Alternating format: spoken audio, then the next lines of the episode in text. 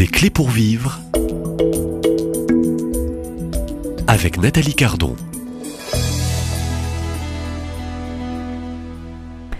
Bonjour Eric Dorus. Bonjour. Alors, euh, euh, le temps euh, nous est compté, euh, comme chacun de ces entretiens dans cette série des clés pour vivre, avec pour programme, pour objectif. Alors je ne sais pas si nous aurons atteint mm. d'ici demain l'objectif, mm. et y a-t-il une finalité aussi en parlant d'éternité, en parlant de cette vision du monde aujourd'hui, mm-hmm. une vision du monde qui s'est incarnée, et, nous le rappelons aussi avec l'incarnation du Christ qui a pris, je dirais, un corps, qui a pris aussi un visage. On parlait aussi du regard, hein, qui a eu un regard, euh, le, regard du Christ. Hein, C'est ça. ce regard qui s'est posé aussi sur les pauvres pécheurs. Exactement. ce regard qui s'est posé sur Marie-Madeleine, sur le bon et le mauvais euh, larron, euh, qui s'est posé sur la Vierge Marie, sur la Vierge Marie, sur Lazare, sur son ami Lazare. Mhm. Il a, su verser aussi des larmes. donc ce Jésus-là s'est véritablement incarné.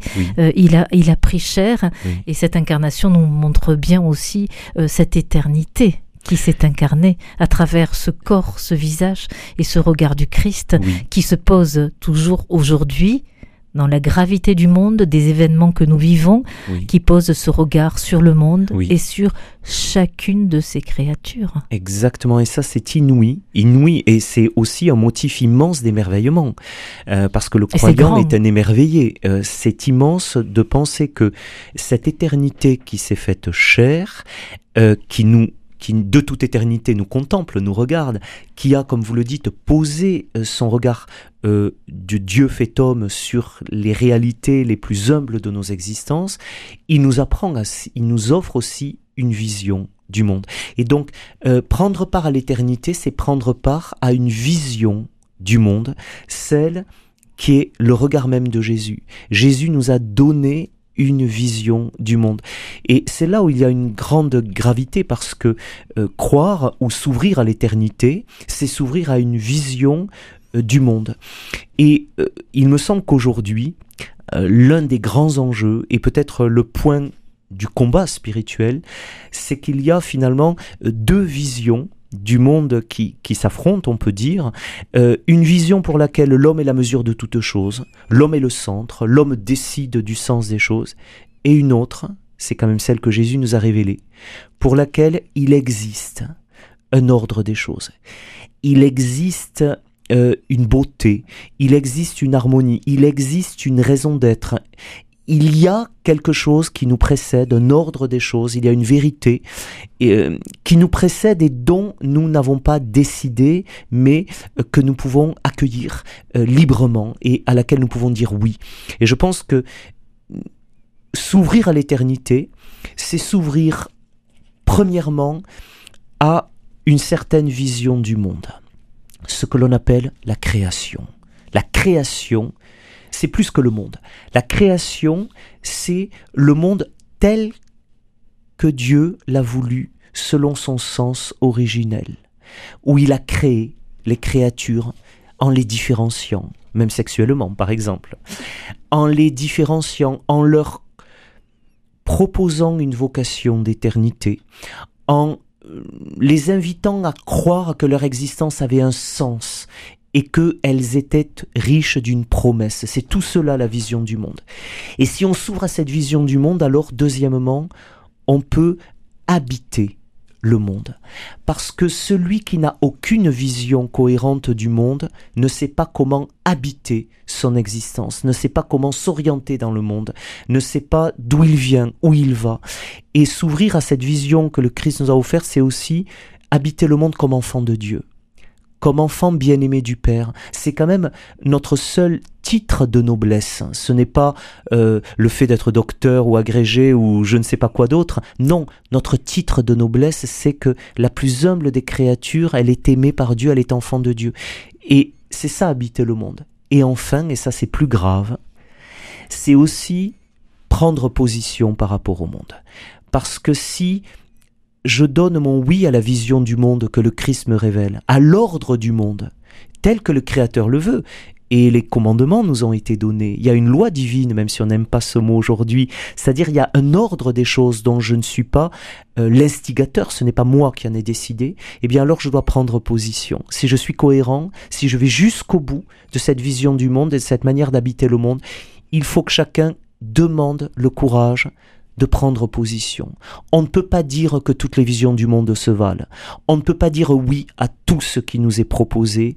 On ne peut pas même pas plier le genou devant tout ce qui nous est demandé. Car il y a des choses qui blessent l'ordre du monde. Il y a des choses qui nous dégradent, qui nous avilissent. Et donc, voyez, s'ouvrir à l'éternité, c'est très concret. C'est euh, s'engager dans le temps et ne peut le faire que celui qui est ouvert à l'éternité. Et on, entend bien euh, que dans cette euh, vision euh, du monde, donc vous rappelez cette cohérence, et, au fond, se risquer pour tout baptiser, à oser prendre le risque de, de se positionner face au fond à cette éternité, euh, voilà, dont il a la responsabilité. Au fond, euh, si nous continuons dans ces échanges de la semaine, Éric de Russe, nous parlons de cette éternité, nous rappelons aussi l'importance du baptême, de, ces sacrements, de cette prise de, de position. nous rappelons aussi les lois divines, avec ces lois sociétales auxquelles les catholiques sont confrontés. Vous vous rappelez aussi le combat et la bataille que l'on peut être traversé à travers toutes ces lois sociétales que nous euh, connaissons oui, aujourd'hui, euh, qui appellent à une vraie bataille pour euh, pour le baptiser, le baptisé qui veut rester fidèle à son baptême. Mais c'est ça. Et, et, à la loi de, divine. Tout à fait. Vous disiez tout à l'heure, vers qui est-ce que je choisis de rester tourné et à qui est-ce que je choisis de rester fidèle? L'enjeu n'est pas qu'un enjeu individuel, c'est-à-dire ce n'est pas seulement la question de notre salut individuel, c'est notre responsabilité à l'égard des autres, parce qu'en nous voyant vivre aussi, enfin nous, n'avons à offrir que le témoignage de notre vie.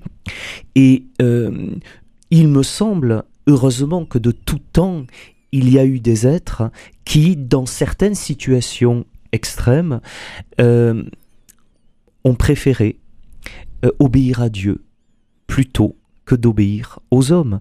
Alors je ne dis pas que ces situations soient euh, quotidienne ou fréquente, mais ça peut aller jusque-là. Il peut nous être demandé, en tant que citoyen, de dire oui, de souscrire, euh, de valider euh, des comportements, des discours ou des actions qui objectivement violent la loi de Dieu, qui objectivement sont contraires à l'ordre divin, tel qu'il nous a été révélé.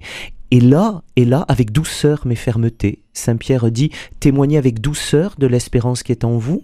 Il ne s'agit pas de partir euh, euh, en brandissant évidemment euh, des armes, sinon la cohérence jusqu'au bout, car ultimement ce qui nous jugera, c'est quand même l'éternité. Euh, il faut se souvenir que le dernier mot de notre vie n'est pas euh, simplement euh, ce que nous aurons dit pour plaire au monde, loin de là, mais la cohérence que nous aurons eue en conscience à l'égard de ce que nous savons être la vérité. Je me permets de rappeler que l'heure est grave, au fond, euh, Éric de Russe. Je ne veux faire, euh, je ne fais paniquer aucun de ceux qui euh, vous suivent, peut-être hmm. depuis le début de la semaine, mais quand nous parlons de cette éternité, de ce ciel, c'est un rappel de cette finalité, de cette mort, et, et donc c'est le temps aussi d'un bilan dans ce dernier moment, dans ce dernier souffle, ce moment où on relit cette, euh, cette étape euh, et ce pèlerinage de sa vie dans tous ses choix et ses prises ou non de position. Vous avez parfaitement raison parce que quand on parle de l'éternité, on dit aussi, on parle aussi de ceux qui euh, n'ont n'a pas de fin et ce qui nous engage pour toujours. C'est le pour toujours. Or aujourd'hui, euh, ce n'est pas le pour toujours. D'ailleurs, on le voit, le développement personnel exalte le l'instant présent. Euh, d'accord, l'instant présent, mais quand euh, le présent succède au présent et qu'il n'y a plus rien de définitif, qu'il n'y a plus aucune décision ultime, qu'il n'y a plus aucun engagement définitif parce que tout peut être revu, c'est le relativisme. L'homme est la mesure de toute chose, c'est le relativisme. Parler de l'éternité, c'est d'autant plus euh, grave aujourd'hui, c'est-à-dire grave au sens ça a d'autant plus de poids aujourd'hui que on veut nous faire penser que tout est relatif. aux individus et que finalement à chacun sa vérité. Donc il n'y a plus euh, de vérité en soi, il n'y a plus d'ordre en soi, il n'y a que des opinions qui s'affrontent les unes les autres. Eh bien non, déjà peut-être que la, première prise de position, me semble-t-il, en tout cas pour le chrétien, c'est de dire non, il n'en va pas ainsi. Il y a un ordre des choses dont l'homme n'est pas l'auteur, euh, qui est l'œuvre du créateur et il suffit de contempler la Vierge Marie. Enfin, je pense qu'en contemplant la Vierge Marie, on a le sens d'une existence, d'une créature fidèle à l'ordre du créateur. Et elle, bien sûr, elle n'a pas eu besoin de se reprendre pour être fidèle. Elle a été préservée. C'est l'Immaculée euh, Conception. Donc elle a. Et c'est son Assomption aussi, et l'Assomption aussi de, Marie. Tout à fait. Alors par les mérites, bien sûr, du Christ, mais on contemple en elle, en fait, la vérité de notre vocation. Nous sommes faits pour être les reflets. Alors racheter, nous, bien sûr, mais être les reflets euh, de, euh, du, de la création telle que Dieu l'a voulu. Et donc, en effet, c'est grave parce qu'aujourd'hui, euh, ce discours-là, il est très difficile à prononcer et encore plus à recevoir, alors même que dans le fond du fond du cœur de l'homme, euh, nous aspirons à un ordre, objectif des choses et nous ne consentons pas à être ballottés euh, d'instant en instant entre des visions du monde qui changent euh, en permanence. Euh, voilà. Et, des, des, visions qui fragilisent aussi.